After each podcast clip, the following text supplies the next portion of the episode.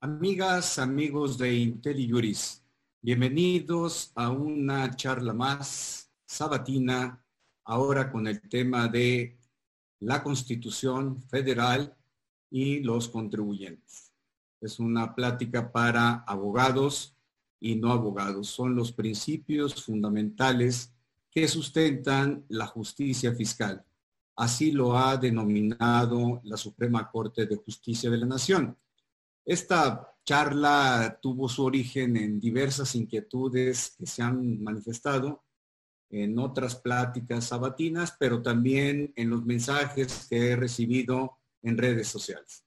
Estoy seguro que va a ser interesante para todos ustedes, pero más que eso, es importante saber cuáles son nuestros derechos en materia tributaria, en el pago de nuestros impuestos.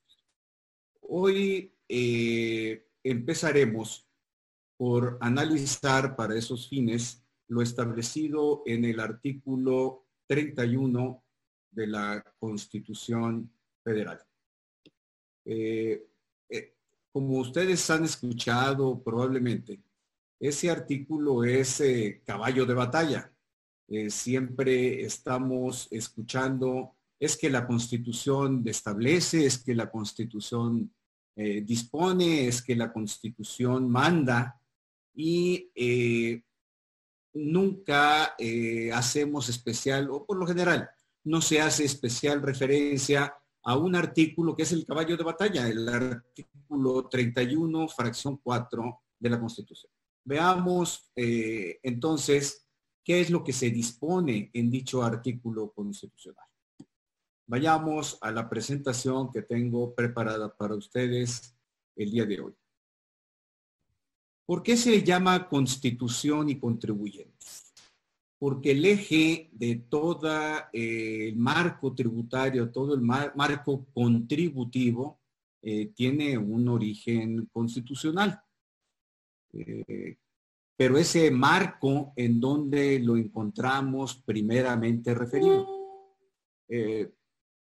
en el artículo 31, como les decía en la fracción 4, que dispone que es obligación de todos los ciudadanos contribuir al gasto público de la federación, del estado y municipio en que residan, así como de la Ciudad de México, de la manera proporcional y equitativa que dispongan las leyes es lo que establece eh, dicho artículo. Primero, es una obligación, es un mandato constitucional. Esta es la fuente de la potestad tributaria que se llama del Estado. Eh, hemos platicado en otras ocasiones que hay mm, el imperio del Estado, el imperium, la fuerza real del Estado, se manifiesta de dos maneras. Y ahora que se habla de los límites eh, en el COVID, eh, de esa fuerza del Estado, se manifiesta también en el ámbito sanitario, pero en la historia tradicional, constitucional, se ha visualizado de dos maneras. Por un lado, en la fuerza coercitiva, en la fuerza del Estado para imponer sanciones y que llegan al grado de privar de la libertad eh, a los sujetos. Y por otra parte está el cobro de contribuciones, es decir, la fuerza que tiene el Estado para exigir que los contribuyentes, que los ciudadanos, que las personas transfiramos una parte de nuestro patrimonio a la hacienda pública. Lo hacemos de manera voluntaria, si la queremos llamar así, es decir, sin que nos cobre el Estado a la fuerza. Sin embargo, su origen de esa, ese cumplimiento voluntario, el cumplimiento voluntario de la obligación de pagar, vamos a llamar contribuciones, pero para simplificar el lenguaje vamos a utilizar la palabra impuestos, que el sábado de la, de la semana pasada hablé sobre la diferenciación entre contribuciones, impuestos, derechos, eh, aportaciones de seguridad social. Si lo recuerden y quienes no lo escucharon, eh, la plática está alojada en la página de IntelliJuris y también en nuestra eh, suscripción, en nuestra página que tenemos en YouTube. Ahí podrán encontrar la plática. Pero bueno, me regreso. Y vamos a hablar de impuestos para simplificar la terminología el día de hoy. la fuerza del Estado, lo dije, se manifiesta entonces sobre nuestro patrimonio. Y así es en las variables que comentamos la semana pasada, como pagamos el impuesto sobre la renta, eh, sobre las utilidades que tengamos las personas físicas o las personas morales, pues habrá un pago del impuesto. En el caso de las personas morales es una tasa fija del 30%, para las, para las personas físicas es una tarifa progresiva que llega hasta el 35% la obligación de los ciudadanos. También ya en la, semana pasada hablé de que ciudadanos, pues son eh, los mexicanos mayores de 18 años de edad. Sin embargo, por extensión eh, interpretativa, la Suprema Corte ha sostenido que también están obligados al pago de los impuestos por un principio de igualdad los mexicanos que no sean ciudadanos, por ejemplo, los menores de edad, menores de 18 años, están obligados a pagar impuesto cuando tengan ingresos. Eh, utilidades, el impuesto sobre la renta. Por eso luego vemos cantantes o artistas menores de 18 años que tienen que pagar impuestos. Lo hacen sus padres en nombre de ellos o quien corresponda eh, legalmente por ostentar eh, representación legal, pero los menores de edad también tienen que pagar impuestos. otro caso son los extranjeros en donde dice la Suprema Corte de Justicia, bueno, no son mexicanos, pero como obtienen beneficios en México, y ahorita vamos a hablar más adelante sobre ese tema, como obtienen beneficios en México, se asimilan o tienen que equipararse a los, a los mexicanos ciudadanos y por lo tanto también tienen que pagar impuestos. Hay un tema de efectividad, más adelante lo platicaremos. Sin embargo, pues la obligación del Estado tiene que tener una contención, tiene que tener un elemento que gradúe o limite, delimite más bien esa fuerza del Estado para incidir sobre nuestro patrimonio. Y ahorita hablaba de que hay un cumplimiento voluntario, ciertamente, para cumplir la obligación, así como cumplimos todas las, el resto de obligaciones, el pago de la renta, el pago de un contrato de compraventa, etcétera hay un cumplimiento voluntario de la obligación, pero la obligación es la que genera esa, eh, ese vínculo, ese compromiso jurídico de atender la obligación. En materia tributaria, si no la cumplimos, bueno, pues el Estado podrá cobrarla coactivamente. Coactivamente quiere decir, o coercitivamente, para no perdernos en la terminología legal, nos puede cobrar a la fuerza. Por eso o nos practican una auditoría o bien nos determinan créditos fiscales, nos dicen, oye, pues tú me debes tanto de impuestos sobre la renta, 100 pesos que no me pagaste cuando debiste pagármelos y por lo tanto además te voy a actualizar conforme inflación el crédito, 100 pesos más 5 pesos de inflación y además sobre todos esos 105 pesos te voy a cobrar recargos. Entonces resulta que me debes, mm, vamos a poner un ejemplo, 120 pesos más una multa. Entonces resulta que me vas a deber otros 50 pesos, otros 70 pesos y ya vamos en 180 pesos. Por eso el incumplimiento de las obligaciones fiscales eh, crece exponencialmente y se vuelve muy caro pagar después lo que incumplimos. Y la experiencia lo demuestra. Si nosotros mm, eh, nos abstenemos de pagar eh, o pagamos tarde o eh, voluntariamente todavía, ya van recargos, vamos en 120 pesos en el ejemplo que manejábamos, pero además, si es el SAT quien nos cae y nos cobra, pues además pagaremos una multa, ya vamos en 180 pesos en el ejemplo que estoy manejando. Entonces ya el crédito es 80% más caro. El incumplimiento, el no pago de las obligaciones fiscales por eso luego se vuelve em, avasallador eh, sobre nuestro patrimonio y luego nos lamentamos de lo caro que nos ha salido y eso ha llevado a que nosotros quienes nos dedicamos a esto en el ámbito legal, eh, que es la cancha en la que yo opero, como ustedes saben, pues el pago, no, el impago no es una buena recomendación. Eh, hay quienes deciden eh, jugar eh, a, la lotería, a la lotería negra o a la ruleta, ¿no? con, fichas negras. Entonces dicen, bueno, pues si las posibilidades de que el SAT me caiga son 3, 5%, pues me la juego. Sin embargo, hoy con los sistemas que tiene el SAT, sistemas informáticos, las tecnologías de la información, como usted les llama, pues las posibilidades de que nos lleguen por buzón tributario, que todos ya debemos de tenerlos eh, activados, pues es inmediata. Otro día hablaremos sobre el buzón tributario eh, como mecanismo de notificación y de comunicación fisco-contribuyentes.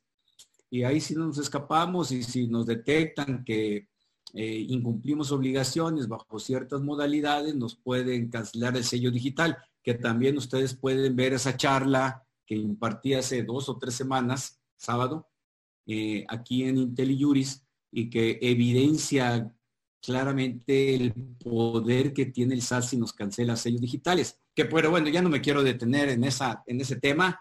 Eh, échenle un ojo a mi plática y verán que está interesante, pero además el SAT pues, nos puede cobrar coactivamente y ahorita están prefiriendo hacerlo a través de las cuentas bancarias. Van y congelan eh, nos embargan las cuentas bancarias, ya no se trata de un embargo sobre inmuebles, eh, sobre eh, bienes muebles, es decir, automóviles, ya es sobre las cuentas bancarias. Y eso sí nos deja sin liquidez, sin flujo, sin posibilidad de cumplir otras obligaciones y de disponer libremente de nuestras cuentas. No me extiendo más, eh, otro día hablaré del son tributario, eh, del embargo de cuentas, la cancelación de sellos. Si hay un dolor importante de los contribuyentes de que se abusa o hay arbitrariedad del SAT, pero eso lo platicaremos en otra ocasión. Lo cierto es que para los eh, propósitos de esta charla existe la justicia tributaria. Estos son conceptos constitucionales que presentan el reto de aterrizarlo en la práctica en los tribunales, eh, pero al menos como derechos tienen un concepto y tienen una larga definición jurisprudencial por parte de la Suprema Corte de Justicia. Por eso es importante conocerlos al menos. Eh, son cinco eh, principios los que están establecidos en la Constitución al momento que les digo, es obligación de los mexicanos contribuir, contribuir al gasto público, que es el renglón que aparece abajo. De eso, de este tema en particular hablaremos la próxima semana, el próximo sábado. El título será ¿Para qué pagamos impuestos? Eh, y todo está relacionado con gasto público. Pagamos los impuestos para satisfacer el gasto público. ¿Qué se considera gasto público? ¿Cuáles son los límites de gasto público? Las condiciones del gasto público lo analizaremos la próxima, la próxima sesión. Contribuir al gasto público, así de la federación como del estado o municipio en que residan y de la Ciudad de México, entendiendo Ciudad de México hoy asimilado como una entidad federativa, que la propia constitución la considera como tal. ¿En qué residan? Ah, vamos a hablar de este elemento de vinculación no es un tema, como veremos adelante, es una, es una residencia fiscal, es un elemento residencia que tiene que tener una interpretación constitucional, pero ya hablaré más adelante de ello. De la manera proporcional y equitativa que dispongan las leyes. Proporcional y equitativa es lo que les hablaba yo que la Suprema Corte de Justicia conceptuado como eh, los elementos estructurales, el binomio constitucional que configura, que constituye la justicia fiscal. Incluso la Suprema Corte utiliza la expresión justicia fiscal. De la manera proporcional y equitativa, les decía, que dispongan las leyes. Y el dispongan las leyes es lo que se conoce como un principio de reserva de ley. Esta reserva de ley quiere decir que solo el poder legislativo puede establecer contribuciones.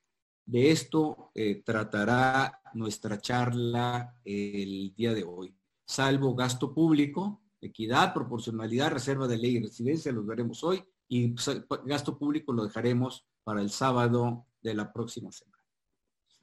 Equidad tributaria. Vamos empezando por ese concepto fundamental.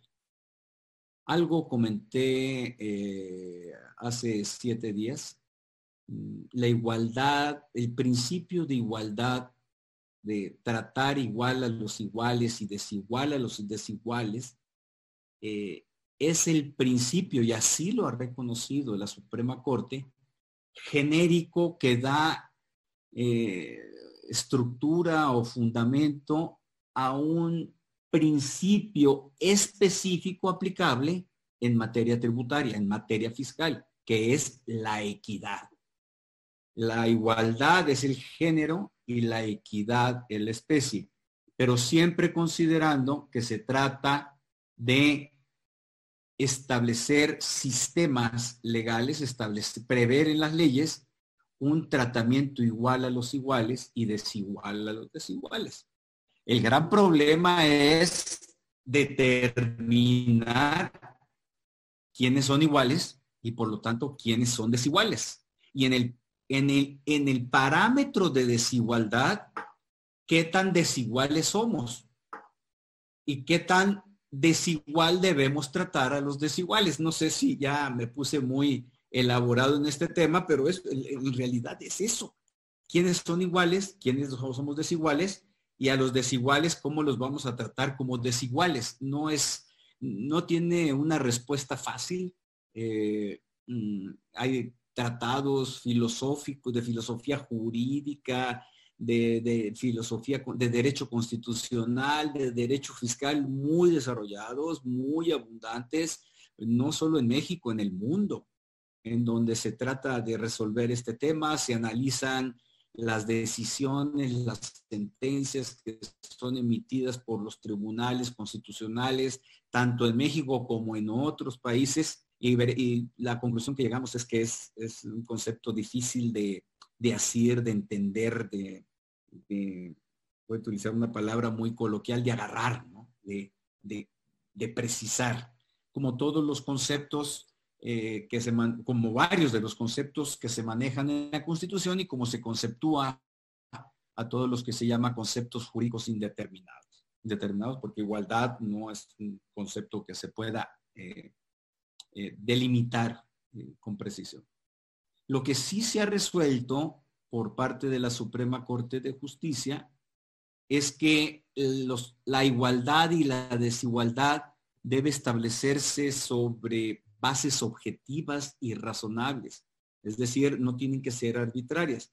Esto se evalúa caso a caso, por supuesto, no, no se hacen eh, cajones grandes para decir, bueno, pues estas son las bases objetivas y estas son las bases razonables y estas son no arbitrarias. Cada caso, sin embargo, sí se va dando eh, algunas eh, guías soportadas en la Constitución para determinar esas bases objetivas y razonables y no arbitrarias. Eh, lo que se dice, por ejemplo, eh, y todo a partir de un concepto de generalidad en la igualdad establecido en el, primer, en el artículo primero constitucional. No se van a establecer distinciones válidas, dice el, artículo primero, por cuestión de género, decir, hombre, mujer, etcétera, eh, ni por preferencias sexuales, ni por opiniones, ni por eh, eh, opciones religiosas, es decir, esos no son elementos válidos de desigualdad. Por lo tanto, una aproximación inicial es que, quiero referirme a este caso y lo voy a precisar más en unos segundos, es los hombres y las mujeres tenemos que ser tratados igual. Por lo tanto, llevemos una conclusión muy simple, hombres y mujeres tenemos que pagar impuestos por igual no tiene que haber un trato diferenciado. Si se, si se establece, oye, es que, por ejemplo, tú por ser hombre eh, en un esquema determinado tienes que pagar más impuestos, pues yo decir, o al revés, ¿no? Una mujer tendría que pagar más impuestos por el solo hecho de ser hombre o de ser mujer, esa diferenciación sería arbitraria, no, no tendría una base objetiva. porque ahí la base objetiva de tratamiento igual es el propio artículo primero de la Constitución. Sin embargo, si nos movemos de lugar, entonces ya empezaremos a ver algunas diferencias. Y todas tienen que ser establecidas expresamente en la Constitución o derivarse o inferirse del propio texto constitucional. Y ahí es en donde aparece el caso de los trabajadores, por ejemplo.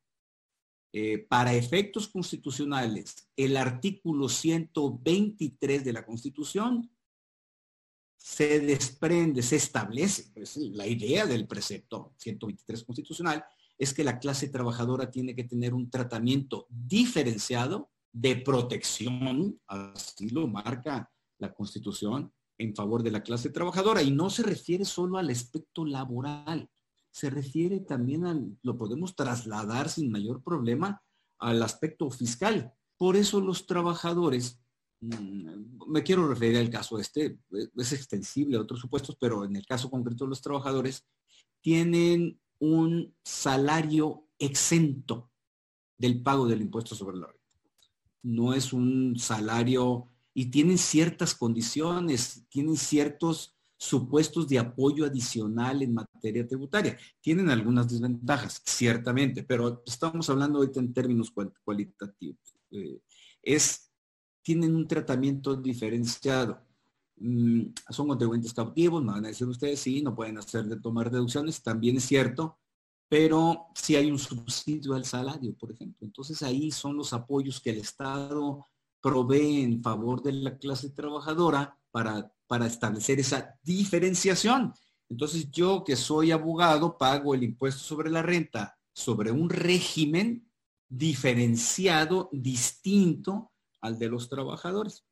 Y así es como tiene una justificación constitucional la distinción entre abogados, personas físicas, y trabajadores, personas físicas.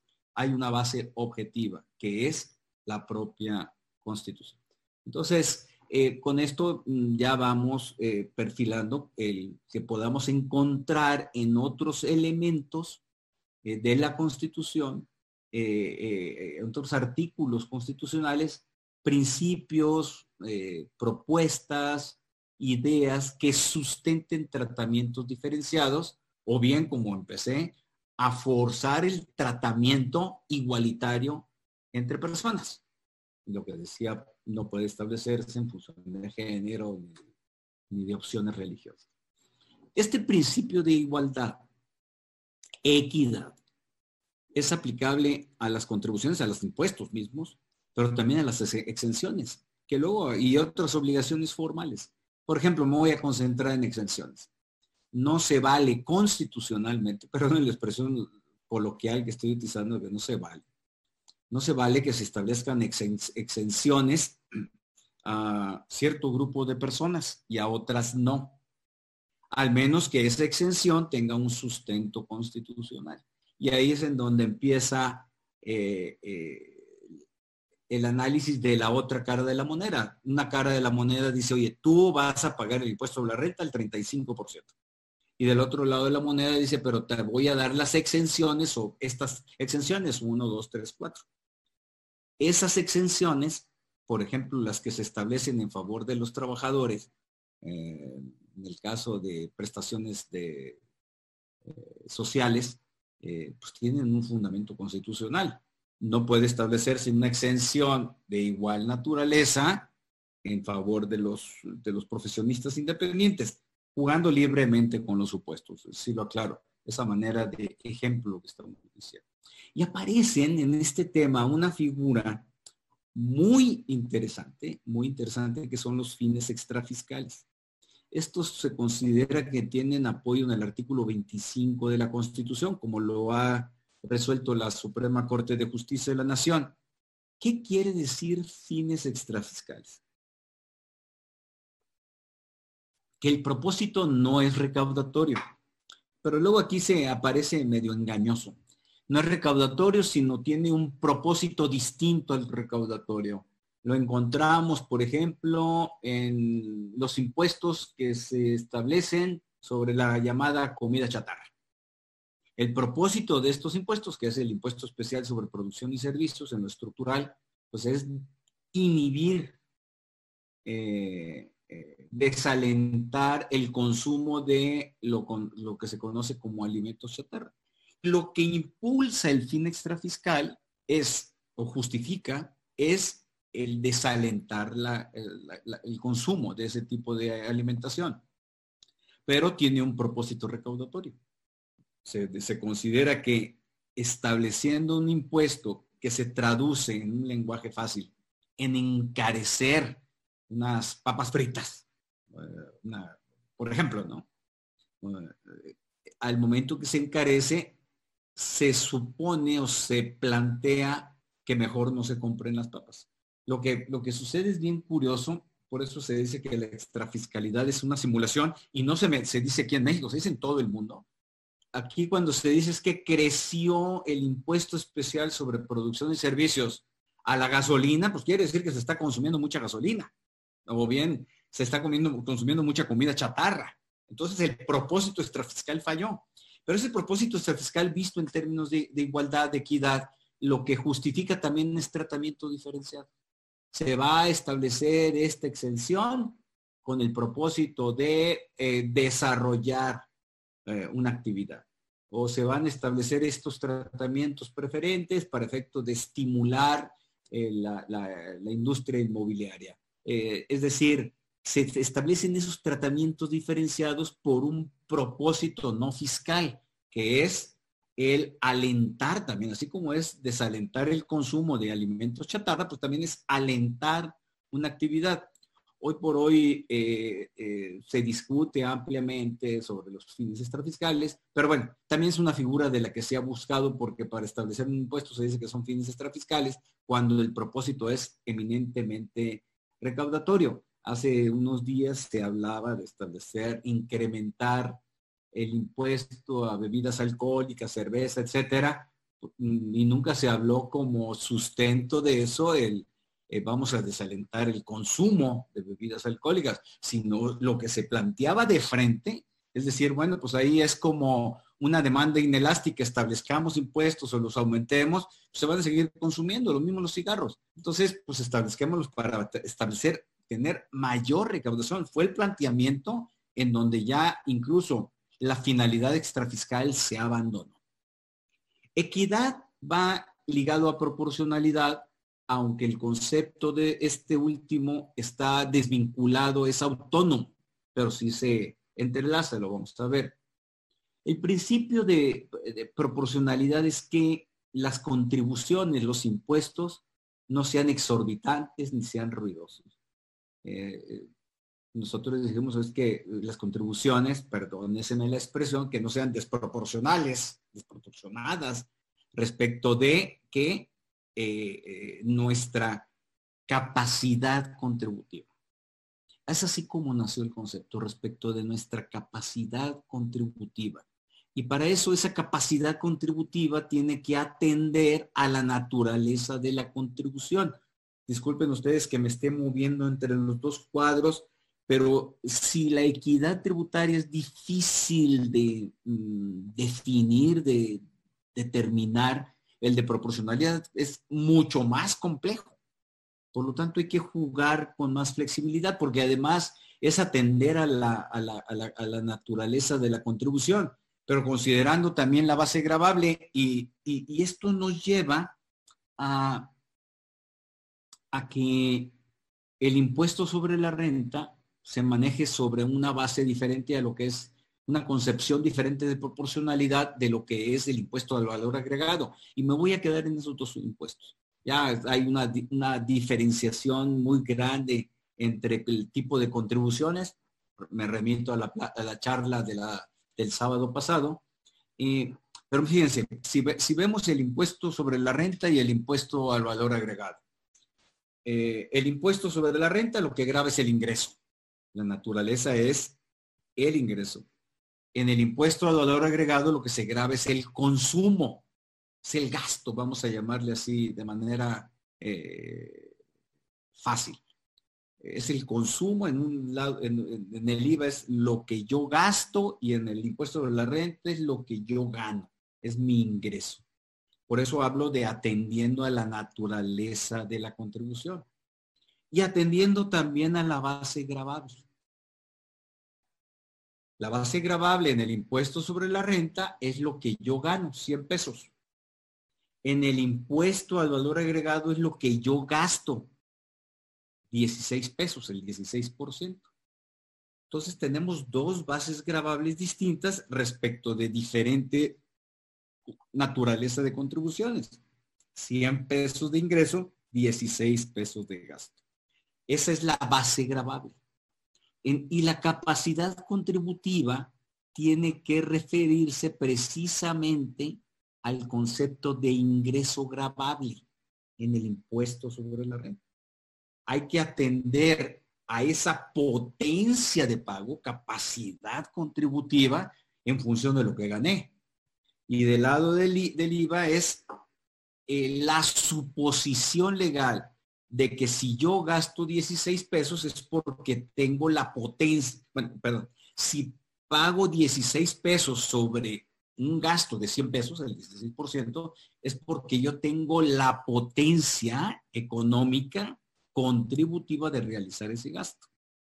Eh, esto es, bien interesante porque luego se pierde, se dice es que la, contribución es desproporcionada. Eh, y esto lleva en, en, función de la naturaleza de la contribución, de por qué en el impuesto sobre la renta se tiene una tarifa progresiva cuyo tope es el 35%. Pagaremos 10%, 12%, 18%. Si entre más alto sea el ingreso, es decir, si por 100 pesos pago el 35% como persona física, si gano un peso, pues voy a pagar, o probablemente esté exento si soy trabajador, un peso. Eh, pero si gano 10 pesos, pues voy a pagar el 6% por concepto de impuesto a la renta, a diferencia del que ganó 100 pesos que va a pagar el 35%. Es una tarifa progresiva, y de eso hablamos ya también la semana pasada. Y en el IVA es una tasa fija, 16%. Paz. ¿Por qué? Porque la naturaleza de la contribución exige en el concepto constitucional que la tasa sea fija, porque es la la cuota de medición objetiva. Esto es interesante, pero si nos regresamos a que las contribuciones no sean exorbitantes ni ruinosas, y para eso voy a manejar el caso del impuesto de la renta, que quizás sea más eh, eh, accesible. Hoy se establece que el impuesto, que el tope del impuesto sobre la renta de las personas físicas es 35% hace 30, 40 años, muchos de ustedes no tienen el dato o quizá no les tocó vivirlo, eh, el impuesto sobre la renta, el tope era para personas físicas del 55%. Y en aquella época se consideró que el 55% era proporcional. Y ahora pues, se considera que 35% es lo proporcional. Por lo tanto, la gran pregunta siempre subyacente es cuál es la medida de esa proporcionalidad. Y pongo los dos ejemplos. Hoy 35, hace 30, 40 años, 55%, que es altísimo si lo, si lo vemos. Ese es un 80, 60, 70% más de lo que ahora pagamos. Y luego se dice, bueno, y si estableces una tasa del máxima del impuesto de renta del, bueno, nos regresamos el 55%, por ello en automático es inconstitucional es desproporcionada, es exorbitante, es ruinosa respecto de la capacidad contributiva, base gravable, naturaleza del impuesto, todo lo que estamos comentando. Y si es del 60% o si es del 40%. Es decir, hay una implicación aquí de política de Estado, ciertamente, pero también hay un elemento de en, qué medida el principio de proporcionalidad, proporcionalidad tributaria va a proteger mi patrimonio. Ese es el, tema. Pero además, la proporcionalidad se enlaza con la equidad tributaria que vimos hace un momento, porque, porque si yo gano 100, pago 35, si otro gana 100, va a pagar 35. Eh, si alguien gana 70, va a pagar 30%. eh, en el impuesto sobre la renta se considera que la proporcionalidad tributaria, esto va en el rango de equidad, de igualdad que mencionamos hace un Quienes se ganan igual tienen que pagar igual. Pero en términos cualitativos, no cuantitativos, y aquí me, cuando hablo de cualitativo, quizás sea una expresión difícil de asimilar en lo que estoy explicando, es cualitativo es en términos porcentuales, 35 y 35%, no en términos cuantitativos. Es decir, quien gana 100, 100 pesos va a pagar 35 pesos. Quien gana 80 pesos va a pagar 24 pesos con la tasa del 30%. Cuantitativamente, cualitativamente va a pagar menos, no va a pagar un 35%. Es decir, no va a pagar 24 más 5 como 27 pesos, que es el del 35%. ¿Qué se considera aquí? que en términos cualitativos, y voy a poner un ejemplo que un día mi gran maestro Enrique Calvo Nicolau eh, me manejó cuando estábamos discutiendo estos temas para un trabajo que realizamos juntos, es, no es lo mismo un vaso de agua de 100 mililitros, vamos a hablar, en una zona en donde hay eh, suficiencia de agua, vamos a pensar en mi natal Sinaloa, pues hay 13 ríos, hay agua, con los problemas naturales, pues, pero lo que me quiero referir que si ahí el, el vaso de agua no tiene el mismo valor cualitativo, es el mismo vaso de agua en términos cuantitativos, 100 mililitros, que un vaso de agua en el desierto de Sonora. En términos cualitativos, va a ser más apreciado el vaso de agua en Sonora que el vaso de agua en Sinaloa. Por eso se establece el tratamiento diferenciado en términos cualitativos. Al que está en Sonora, pues igual no le, no le pidas el vaso de agua. Y al que está en Sinaloa, sí pídeselo. O al que está en Nuevo León, pues pídele el medio vaso de agua. Y así es, es, lo mismo eh, que se establece en, en, el impuesto sobre la renta. Quien gane más, que pague, pague porcentualmente más. Quien gane menos, que pague porcentualmente menos. Esa es la racionalidad de la proporcionalidad tributaria con equidad tributaria en, eh, en el impuesto sobre la renta. ¿Y por qué la equidad tributaria? Porque por ingreso, 100 pesos versus 80 pesos del otro sujeto, hay una desigualdad que tiene que ser tratada de manera desigual. La desigualdad de 100 respecto de 80 tiene que ser tratada de manera desigual. 35% el de 100, 30%. Esa es la explicación. Eh, esta es una aproximación eh, a manera de ejemplo, pero en el día a día eh, se sofistica más, se complica más.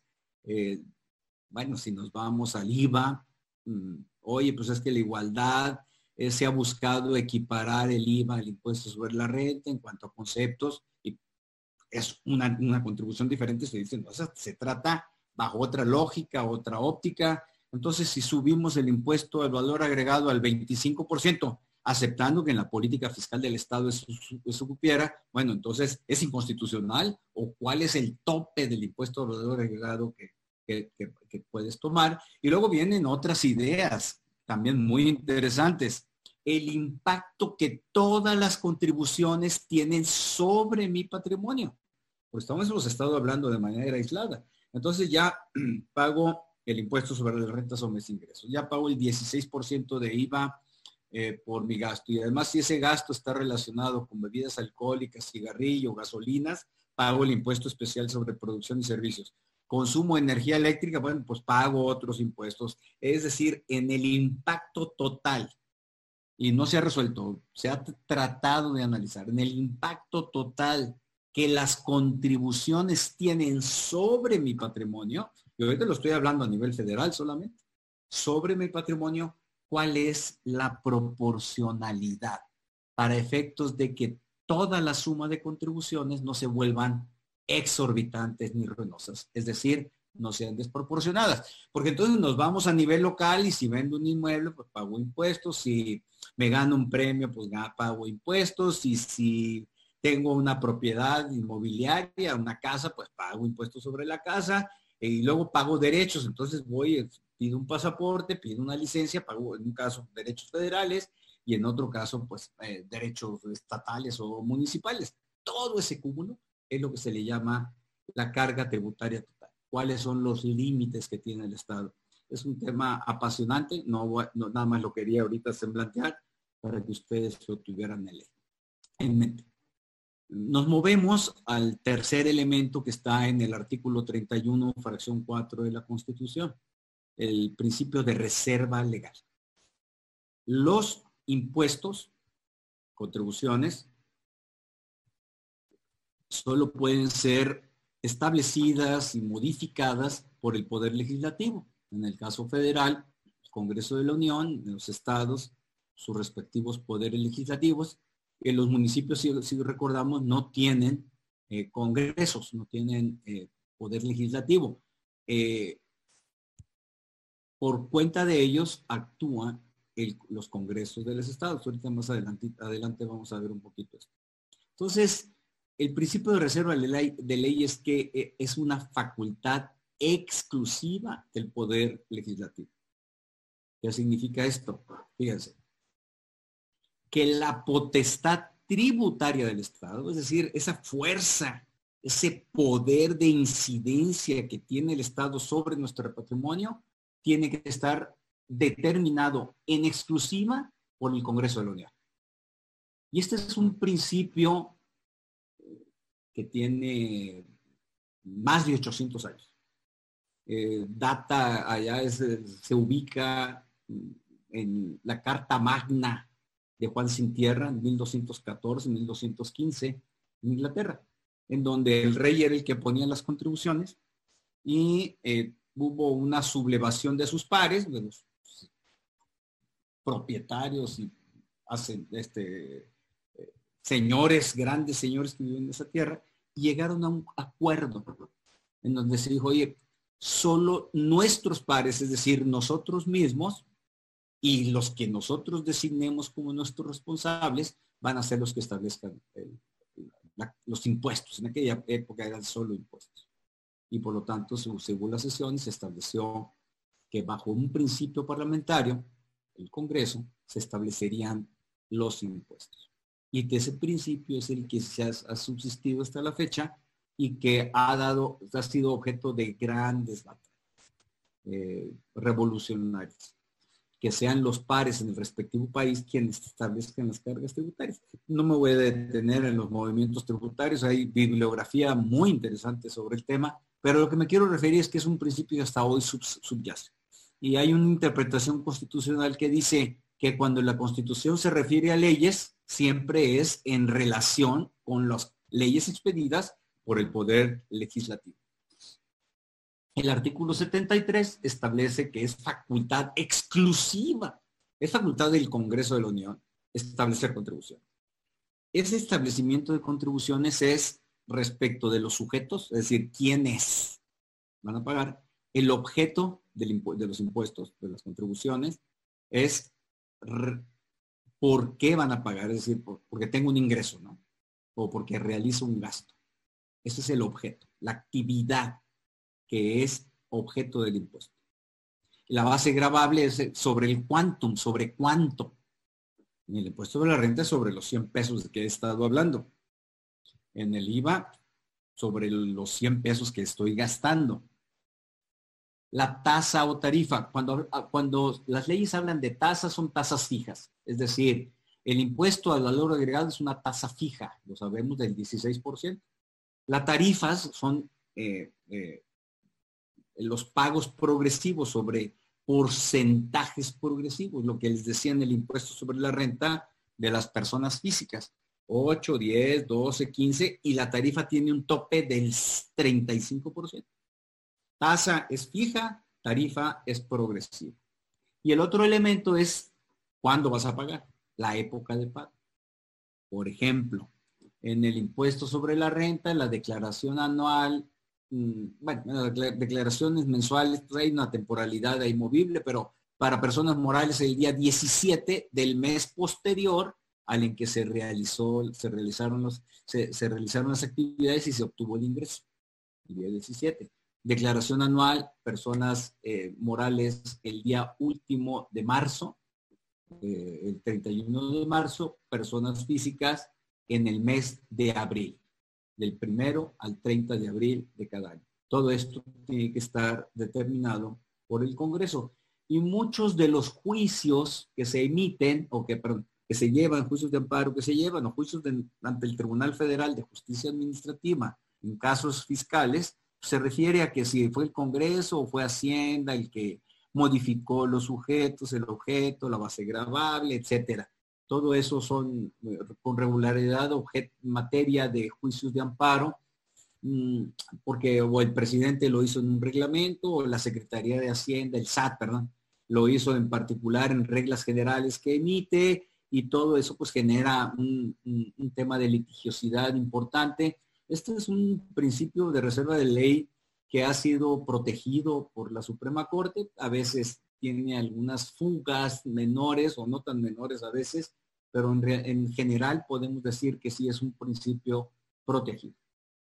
El, tema de residencia, si recuerden ustedes, hace algunos minutos yo explicaba el artículo 31, fracción 4 de la Constitución Federal, eh, eh, obligación de contribuir al gasto público de la manera eh, eh, gasto público de la Federación, Estado, Municipios o Ciudad de México en que residan. Es un concepto de residencia constitucional, concepto de residencia constitucional autónomo.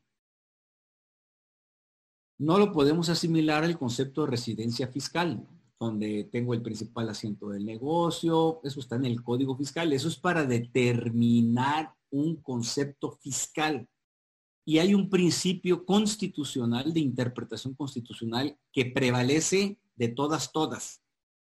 Las normas, los artículos constitucionales no pueden ser interpretados en función de leyes secundarias, es decir, no se pueden interpretar en razón de lo que dijo el Congreso, que son conceptos autónomos. Tampoco es un concepto civil, donde tengo el domicilio, donde tengo mi casa habitación, no, que ahí hay otro concepto de residencia, no, este es un concepto autónomo. Y se ha eh, decantada la interpretación sobre dos elementos, uno el elemento vinculativo y el otro el elemento de efectividad. Eh, el elemento vinculativo, yo puedo tener un no residencia, por ejemplo, en Chihuahua. Y mm, por el solo hecho de tener una residencia fiscal ni residencia civil, mi domicilio civil, para efecto de, yo, yo tengo una oficina, compré una oficina en Chihuahua, la doy en renta y eh, bueno, tengo una oficina en Chihuahua, tengo que pagar el impuesto sobre el eh, predial, sobre esa oficina. Si tengo una casa, habitación, que yo no vivo y, bueno, sí conozco Chihuahua, pero hagan cuenta ustedes que nunca he ido a Chihuahua. No conozco Chihuahua, incluso puedo que no tenga un interés personal en ir en, algún momento a Chihuahua. Es un estado precioso, por supuesto. Eh, eh, le recomiendo yo mucho la travesía eh, del tren que va de los moches a Chihuahua, que pasa por Barranca del Cobre y Krill, es espectacular. Mm, entonces, el elemento que me vincula es el inmueble que tengo en Chihuahua. Entonces, no es un concepto de residencia, es un elemento de vinculación. También tenemos que entender que este, este principio, este artículo 31, fracción 4, data de la primera mitad del siglo XIX. Entonces, eh, la naturaleza de las contribuciones, y así se ha venido esa disposición. En la Constitución de 1857 en este aspecto era 1857, exactamente igual, que con algunos cambios. Entonces, ese, ese concepto histórico constitucional tiene que irse adaptando. Por eso se habla de un elemento vinculativo que vincula a Luis Pérez de Hacha con Chihuahua en forma tal que tenga que pagar el impuesto predial del inmueble que tiene ahí, pues eh, eh, precisamente la propiedad de ese inmueble. Y luego viene el elemento de, efectividad. Ese elemento de efectividad es sí, perdónense la repetición, efectivamente el estado de Chihuahua, el municipio, puede cobrarme el impuesto predial. Y este elemento de efectividad es el que cobra más relevancia. Por ejemplo, John Smith, eh, eh, que vive en, mm, no sé, pues, Texas o en Nueva York, algún estado. John Smith. Mm, lo mismo, compra un inmueble en Chihuahua.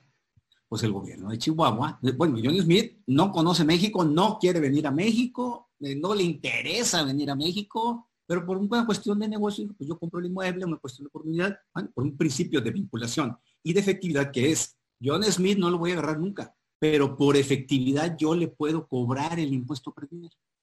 O bien John Smith viene y realiza negocios en México y bajo ciertas condiciones pues, obtiene ingresos. Nada más que se considera que como la fuente de riqueza, es decir, obtiene, hace negocios en México y aquí obtiene el dinero. Por, porque su fuente de riqueza está en México, ahí surge el elemento vinculativo. La otra es ¿Cuál es el elemento de efectividad? ¿Cómo le vamos a pagar? ¿Cómo le vamos a cobrar? Ah, en el ejemplo sencillo que manejo es Luis Pérez de Hacha, que es el que le va a pagar a John Smith, va a realizarle una retención del impuesto sobre la renta, sobre los 100 pesos que le paga Luis a John Smith, le va a retener el, 20%. Y Luis es el responsable de pagarlo al SAT. Entonces así es como John Smith se vuelve contribuyente. Luis le va a entregar 80 a John Smith y 20 al SAT. Eh, es más elaborado, mucho más elaborado esto, pero nada más para manejarlo como a, manera de ejemplo.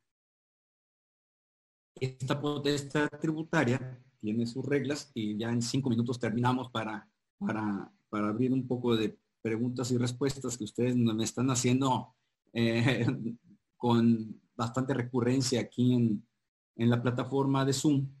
Eh, la regla general es que hay concurrencia entre la federación y los estados. Sobre, básicamente me quiero referir, por ejemplo, sobre los impuestos al ingreso, como el impuesto a la renta, y el impuesto al consumo, como el IVA. Esto significa que haya concurrencia, yo también, aquí no, no voy a profundizar más, que podría haber un impuesto sobre la renta federal y un impuesto sobre la renta local, estatal. Y podría haber un impuesto al valor agregado federal y un impuesto al valor agregado local. Esto habla, habla de la doble tributación interna, federal y estatal. ¿Por qué no existe? Porque hay un convenio de coordinación fiscal entre los estados y la federación en donde los estados renuncian a establecer de manera simple, como lo estoy manejando, un impuesto sobre la renta local y un impuesto eh, al valor agregado eh, local también. Eh, renuncian y por lo tanto la, la, la federación es la única que establece esos impuestos. Pero a cambio la federación les, les transfiere, bajo el modelo de coordinación fiscal y unas fórmulas que existen, les transfiere dinero a los estados. Eh, se le conoce como participaciones federales, participaciones sobre la recaudación federal. Y ahora que están varios estados eh, eh, cuestionando la coordinación fiscal,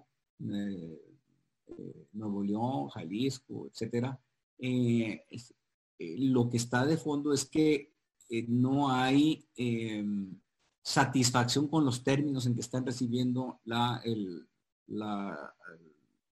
las transferencias.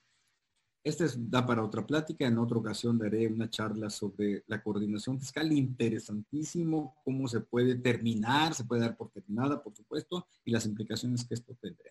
Pero hay una, esto es en la materia de concurrencia, la regla general. Sin embargo, la propia constitución establece que hay facultades exclusivas de la federación, exclusivas. Por ejemplo, los derechos sobre recursos naturales, agua, eh, espectro radioeléctrico, etc. Eh, es estos son ejemplos, hay más. la energía eléctrica y la gasolina, por ejemplo, por eso existen IEPS sobre esos conceptos, tabaco labrado y cerveza, también por eso existen conceptos. Y aquí dice cerveza y no dice otras bebidas alcohólicas.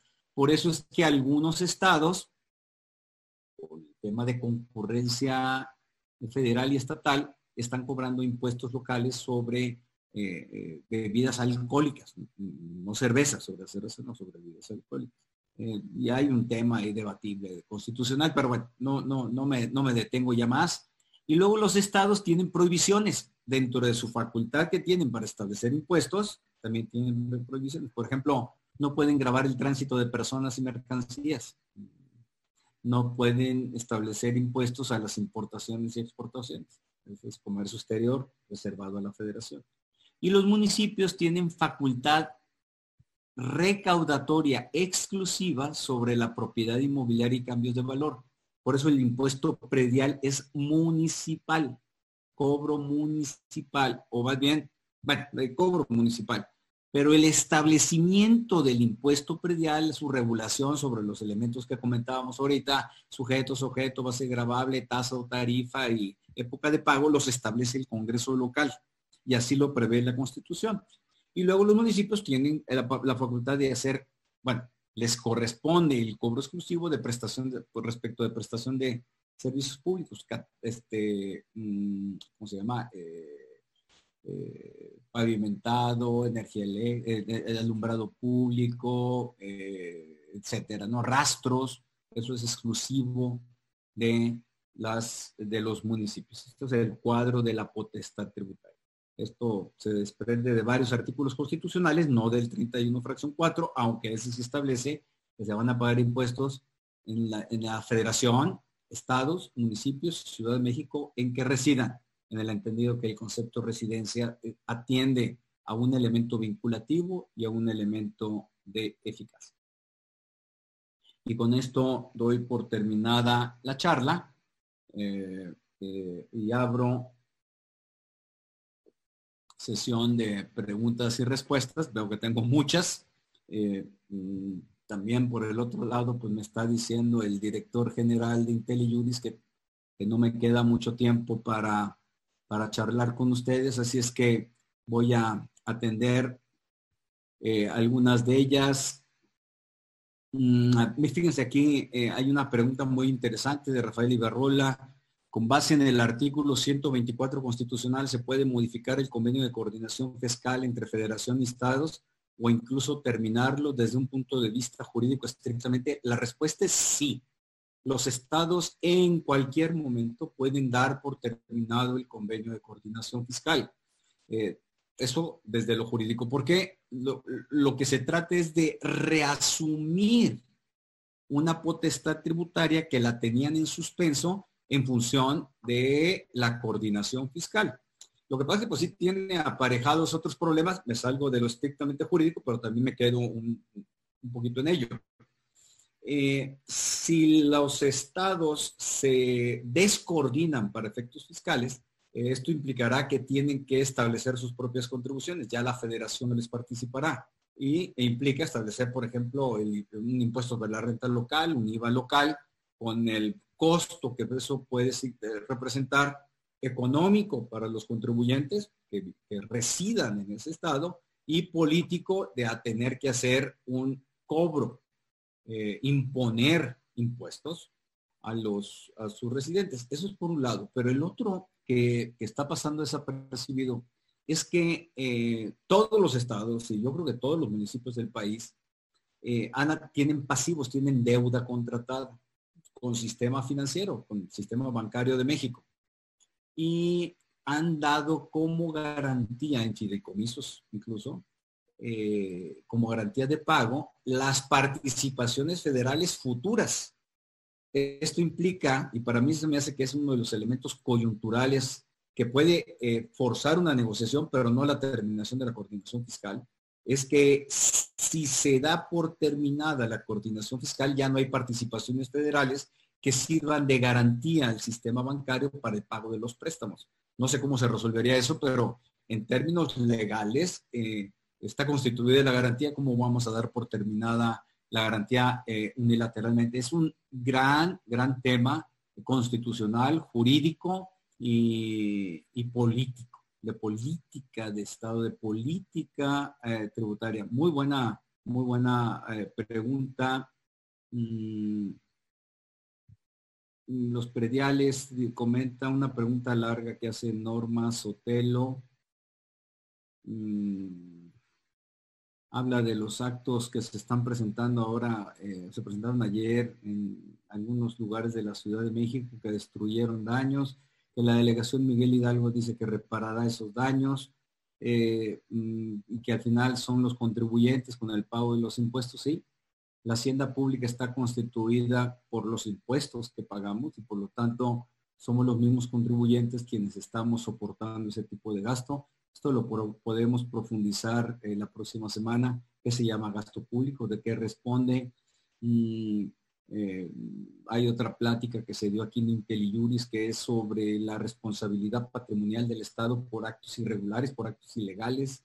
Eh, es un tema muy complejo, muy complejo, es una pregunta muy importante en donde realmente lo que está en crisis es la credibilidad del Estado y por lo tanto esto pone en suerte o cuestiona eh, la validez constitucional o la legitimación, vamos a ver, legitimación constitucional, política del Estado para que les paguemos los impuestos. estoy vendiendo la, plática de la próximo sábado, pero va en ese tenor de lo que estamos eh, eh, comentando. y aquí hay otra pregunta de Luis Alejandro López, precisamente en ese sentido. Gasto público, interés público, es decir, se puede impugnar el dispendio del Ejecutivo por no atender el interés público. Esta es una pregunta a la que se le ha buscado dar algunas soluciones. Hace algunos años, no sé si ustedes, se enteraron, junto con un grupo eh, muy mm, potente de intelectuales, promovimos un juicio de amparo al que se le conoció como yo contribuyente. Ahí lo que estaba peleándose de fondo fue una condonación que el presidente Felipe Calderón, una nueva condenación, porque era la tercera o cuarta, le otorgaba a los estados y municipios respecto de las retenciones de impuestos sobre la renta realizados a los trabajadores burócratas. Es decir, estados y municipios le pagan a sus trabajadores, le retienen el impuesto a la renta, es decir, le cuesta a los trabajadores y luego los estados y municipios no lo pagaban a la federación, se quedaban con el dinero. Eso les condonó el Estado. No es un gasto, pero sí es una condenación, es decir, es una disminución en la recaudación efectiva por un acto de condonación. Lo fuimos y lo peleamos. Eh, mm, la Corte no aceptó el, concepto, pero sí se ha explorado por otros, por otros 10 años después. Fuimos con esta organización eh, Mexicanos Primero, por los actos de corrupción que se, habían, se estaban manejando en las aportaciones que recibían los estados por concepto de para gasto educativo. Ese amparo se ganó. a lo que voy es que se está en construcción de una forma de cómo impugnar, impugnar esto poco a poquito. Los grandes cambios no se, no se producen de, de una manera inmediata. Bueno, en alguna charla anterior les comenté que el amparo fiscal no existía en México ya se terminó de asentar en 1962, cuando desde 1880, 1885 ya se habían y se hecho, realizado algunos intentos porque procediera el amparo. 1800, 1962 se dijo la, dijo la Corte, definitivamente el amparo se procede. En las décadas previas no procedía y a veces sí, pero siempre no. Fue una, una etapa cambiante. Yo creo que es un tema de seguir luchando, de seguir combatiendo, de seguir buscando.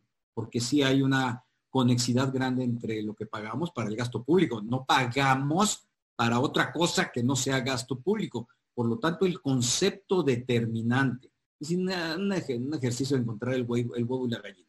El ejercicio determinante es, pagamos impuestos, la única justificación por la que se nos obliga a transferir una parte de nuestro patrimonio personal es para sufragar gasto público. De eso hablaremos eh, la, próxima, la próxima charla del próximo sábado. Otra pregunta de Gilberto Contreras. ¿Procede amparo indirecto contra aseguramiento de cuentas por el SAT? ¿Hay que agotar definitividad? La regla que hoy impera es que sí proceda el amparo de manera inmediata por tratarse eh, de actos eh, eh, que violan derechos humanos de manera inmediata y directa y con, una aproximación de irreparabilidad. Los, los, juzgados lo están aceptando, aunque la pregunta de que si hay que agotar definitividad eh, lo explico nada más para quienes no estén familiarizados con este concepto, es si antes de acudir al amparo tenemos que presentar recursos administrativos ante la propia autoridad o bien acudir eh, a juicio de nulidad ante otro tribunal que no es de amparo. Eh, el, el, embargo de cuentas bancarias no está sujeto a ese principio de definitividad. Abraham Chávez eh, qué tan fuerte es el poder recaudatorio del Estado mexicano en relación a otros países, muy bajo, muy, muy bajo. se considera que, el, bueno, la estadística no se considera.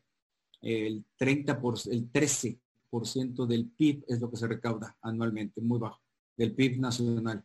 Eh, eh, esa recaudación implica más o menos unos 6 billones de pesos, que no alcanza, no alcanza para todo el paquete que se tiene en la actualidad y con una recaudación eh, voluntaria que es la más efectiva, que va a la baja. Si escuchamos que bueno, una empresa de Monterrey pagó 8 mil millones, que otra empresa transnacional, eh, un supermercado, una red de supermercados, de tiendas, pagó otros 8 mil millones, etcétera. Eso estamos escuchando. Pero eso no es la recaudación fuerte. la recaudación compulsiva es más cara, más desgastante e implica mayor reto la recaudación voluntaria, la que pagamos nosotros sin que venga el Estado a cobrarnos, es la más efectiva. Esa es la que está cayendo de manera significativa por varios motivos. Uno de ellos es el, impacto o la falta de un crecimiento económico eh, eh, sólido. Eh, es decir, lo que marca y la experiencia y los expertos es que lo que hay que hacer es el más grande el pastel para que ese 35% sea más grande si el pastel es más chiquito, pues no hay forma de sacarle agua a las piedras. Llega un momento en que eso se agota. Un concepto rápido es lo que se llama proteger la fuente tributaria. No mates a la fuente tributaria. Si la matas, ya no vas a tener esa recaudación. Y además, si se trata de empresas, bueno, pues una empresa cierra, también se pierden otras fuentes recaudatorias, como son los ingresos de los trabajadores. Es un gran, gran tema. Bueno, todos son grandes temas en lo que corresponde Mm, eh,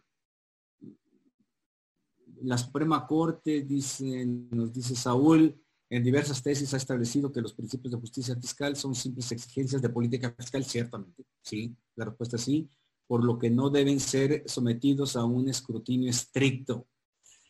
Ese es eh, un gran tema. ¿Qué tanto la Suprema Corte tiene que respetar el tema de política tributaria, en la imposición de las contribuciones y por lo tanto, qué tanto la Suprema Corte tiene que establecer un mecanismo de eh, contención. Es decir, a ver, si es materia tributaria, a lo que se refiere Saúl, si es materia tributaria, bueno, pues yo respeto, tengo deferencia hacia la política fiscal del Estado y solo en casos de inequidad extrema o de desproporcionalidad manifiesta, me voy a implicar. En inequidad es más fácil, o desigualdad, es más fácil ver los conceptos, pero ya en temas de desproporcionalidad es más, más complicado. Si la Corte tiende a mantenerse al margen, hemos cuestionado mucho esa aproximación, es decir, no es ni tan tan ni muy muy. Eh, porque también el tan tan por cualquier minucia declarar inconstitucionalidad de leyes en perjuicio de la hacienda eh, no es tema, pero cuando ya el patrimonio de los particulares, de los, de los contribuyentes está en riesgo, yo creo que es en donde tenemos que tener más cuidado, ¿no? Em, bueno, aquí otra, otro tema. Eh, ¿Qué pasa? Este es eh, Rodolfo Eduardo Jiménez, que pregunta qué pasa con la no recaudación del ISR por sueldos y salarios que retienen las entidades, bueno, los entes públicos, también los federales y las entidades, eh, ah, las entes y entidades públicas, federales, estatales y municipales. Eh, mm, esto ahorita lo señalé eh, hay una ficción completa en este tema de las retenciones del impuesto sobre la renta. Porque mm, no se entera por los entes y entidades, sobre todo estados y municipios. No quiero hacer una generalización, por supuesto, aunque sí en el pasado ha existido un problema sistémico con ese, con ese tema, pero se caen en ficciones y por eso se habían creado que los bonos extras y mm, prestaciones adicionales, básicamente que estuvieran exentas, que fueron las que vino a eliminar eh, el nuevo gobierno por esa parte de la ficción. En las entidades federativas también existe. Y otro problema que se presenta y del que se habla muy poco, ¿eh? eh el outsourcing. Eh, se, carga a los contribuyentes que tengamos outsourcing y se ha satanizado, se tiene espectacularmente eh, cuestionado, incluso se habla de quitar el outsourcing. Nada más que no olvidemos que los entes y entidades públicas a las que se refiere Rodolfo Eduardo Jiménez también contratan, y en esta administración, ¿eh? de manera muy importante, contratan outsourcing, lo que implica que tampoco están ellos, la, Federación de los Estados, está sesgándole a la relación laboral a través de outsourcing. Es una paradoja, es otro, otro tema muy complejo. Eh, Marta Josefina Gómez, ay, Marta Josefina, pues muchas gracias, me felicita. Se le pasó el tiempo sin sentir, pues ese era el propósito, aunque ya nos extendimos. Y, eh, pues bueno, ya son muchas preguntas, quisiera contestar otras, son felicitaciones. Ojalá pudiera atender el buzón tributario, ¿sí? Es de suma actualidad, me dice Rosa Isela Romero, de mucha actualidad. Eh, ya para, propiamente lo que tenemos es el, eh, así le puedo llamar a la plática, fíjate, Rosa Isela, el Big Brother fiscal, ¿no? Como con base en la información que tiene el SAT y con base en el buzón tributario, eh, estamos en un escenario de, Big Brother, todos estamos vistos, salvo cuentas bancarias que no las tiene directamente en línea el SAT, pero que las puede conseguir. Eh, eh, yo creo que estamos totalmente a la luz abiertos con nuestra información. Mm, la mala recaudación municipal es porque los sistemas de catastro pendientes de federalidad están mal implementados. Eso lo comentaba Carlos Altamirano. Gracias, Carlos. Un saludo, por cierto, allá a, nuestros amigos de Acapulco, de Guerrero. Eh, además, no se ha tomado en cuenta que es medio de control de lavado de dinero, ¿cierto? Que es otro tema. Ya le pediré a un amigo que es expertazo en esto de lavado de dinero que venga a dar una charla un sábado. Lo vamos a, molestar. Esta fuente tributaria, eh, concluye Carlos Altamirano, está fuertemente desaprovechada. Sí, de hecho, hay estudios eh, muy sólidos en donde, si mal no recuerdo, no llega al 1%, 1,3%, pero bueno, 1.3% la recaudación municipal respecto de la base gravable del impuesto nacional. Entonces, lo que están haciendo los municipios es precisamente una alta dependencia con un gran endeudamiento para soportar haciendas municipales. Eh, recordemos que gran parte de los, de los municipios, de las haciendas municipales, están en situación de quiebra. No quiebra legal, sino que ya no tienen liquidez para afrontar pagos, ¿no? Pensiones, el sistema de pensiones está completamente destrozado. Eh, no sé, cuando se me dice a mí, oye, ¿para dónde debe ir esto? Mm, mm, eh, con la reforma constitucional, dice Luis Fernández, en materia de derechos humanos tenemos que incluir otros principios como el de progresividad, pero de acuerdo a la interpretación de los convenios de derechos humanos, sí, incluso con la interpretación que ha dado la Suprema Corte de Justicia. Ese es, una, es, un muy buen apuntamiento, Luis, el que haces, porque ciertamente lo que falta es el principio de progresividad, progresividad en materia de derechos humanos referidos a la tributación. Si queremos hablar en particular de equidad y proporcionalidad, con toda la complejidad si son derechos humanos o no, pero viéndolo así, así como lo planteas, sí falta entrarle al tema de progresividad. ¿A qué se refiere este principio de progresividad que está reconocido en la propia Constitución, en el artículo primero, los convenios internacionales que tiene México en materia de derechos humanos?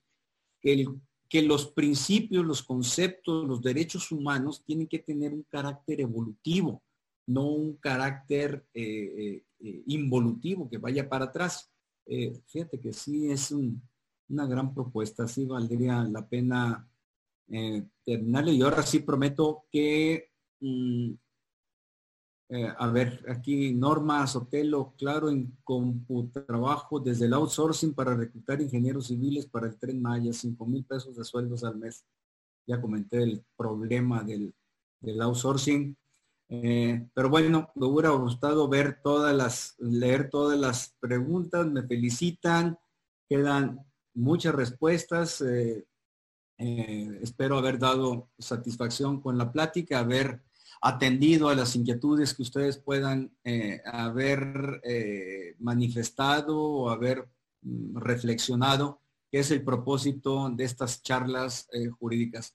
Nos vemos el próximo sábado para atender la charla sobre para qué pagamos impuestos. Es decir, por qué transferimos una parte de nuestro patrimonio como obligación y si no a fuerzas, incluso con cárcel, para el pago del gasto público. ¿Qué es gasto público? ¿Cuáles son los límites del gasto público?